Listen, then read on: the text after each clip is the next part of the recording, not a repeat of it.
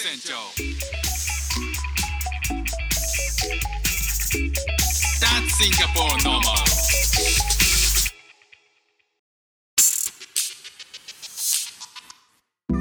どうも副船長です。シンガポールで3歳と4歳の息子の子育てをしている主婦です。イラストに挑戦したり歌を歌ったり英語学習の音だったり海外生活で面白いと感じた日本との文化や価値観の違いそこから改めて感じた日本のすごいところなんかをお話ししております。この前あの日本人と久しぶりにあのめっちゃくちゃ話したんですよね、えーその方ねあのシンガポールに住んでて、えー音声をやってる方で、まあ、あの僕自身も日本語で話すっていうことをそんなにねあの家族以外ですることってそんなにないんですよね。まあ、日常のルーチンで言うと大概息子を迎えに行った時に息子のクラスメートのパパ友ママ友とお話しするとかそういうことはするんですけど、まあ、それ大体英語なんですよね。で日本人がそこにいたとしてもそんなにがっつり話すわけでもないんですよ。で、えー今回そこそのその日本人の方と、えーランチをしてですねでそこでかれこれ2時間ぐらい喋ったのかな、えー2時間以上喋ったかもしれないですねただまあなんかこうシンガポールの、えー、といろんなこととかあと子育てのこととかいろんなことを話しましたねでそこでねはたと思ったんですけど、えーこんなに日本語ってスラスラ出てくるんだって当たり前なことなんですけど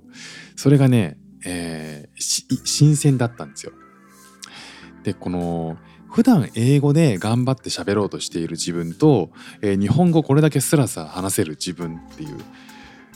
いやこう日本語で話すともうあ隅自分の考えてることの隅から隅までアウトプットできるんですよね。綺麗にこう頭の中トレースして、出せるんですよ。でそれがあまりにこう心地よいので、まあ、それだけ長い時間喋っちゃってまあお互いにだと思うんですけど、まあ、そういうことを考えた時に英語ってえこう日本語でこれだけ自由に自在に操れるその日本語を今度英語にした瞬間に、えー言いたいことのほとんどが言えてない。でそのそれに気づくことでめちゃめちゃストレスになるんですよね。だからこう英語学習始めた時ってもうほんと喋れないからもうほんとこういうこと言いたいんだけどなっていうことを言えなくてあああああうーんとかっていう風にまあ、常にどもってるんですよね。でその実際ほとんど喋れないことが、えーストレスになってうまく喋れないからなんかこうこう快適じゃないし心地よくないしうんなんか詰まってることにストレスも感じるしっていうのですっごい悪循環が続くんですよ。でなんかこう完璧に喋れないことっていうのがなんかこうなんとなくお互いに会話をできてる状態を納得してればあの許せればいいんですけどそれがねこう日本語がで散々喋って意思疎通ができている人ほど英語に取り組む時につまずくんじゃないかなっていうふうに思ったんですよね。で実際僕自身もその日本語で喋れるのにこんなに喋れるのに英語で喋れないんだっていうことの、えーなんかこうやるせなさみたいなのがどっかに出ちゃって、えー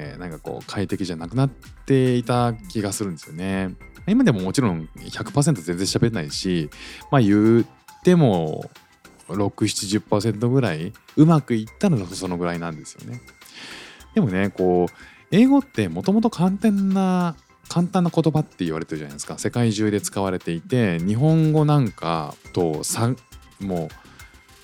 日本語なんかと全然違うこの簡単に簡潔に物事を説明するために生まれてきた言葉だったりするんで実はねこう日本語で話したいことを100%話せる話せなくったってコミュニケーションできるんですよね。まあ、英語話者とは。だからねあの実は10分の1ぐらいから、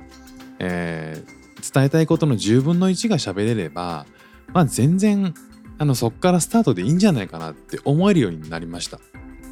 からこうわかあのうまく説明できなくても思ったことを全部表現できなくても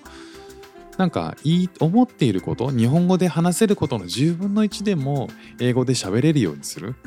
でそれで外国人とコミュニケーションした時にあのうまくできたなって一応意思疎通できたなっていうふうに思えるその経験っていうのがめちゃくちゃこう英語のモチベーション英語学習のモチベーションにつながるっていうふうに思うんですよね。英語学習ってモチベーション維持大変じゃないですか。だからこそ僕は、えーと、オンライン英会話であの週に5回やってたりとかできるだけ外国人に声をかけて喋る機会を作ったりとかしているんですけども、まあ、やっぱりねこう本当にその生身の、えー、話者と喋って意思疎通できたっていう経験がなんか次のステップにつながっている気がします。なのでこう日本語で伝えたいことの10分の1でもいいから英語で喋れるようになると、えー、かなりあの、まあ、割り切って喋れるようになるっていうのがまず最初のステップなのかなっていうふうに思いました。ということで今日も聞いていただきましてありがとうございました。フック船長でした。じゃあまたね。Música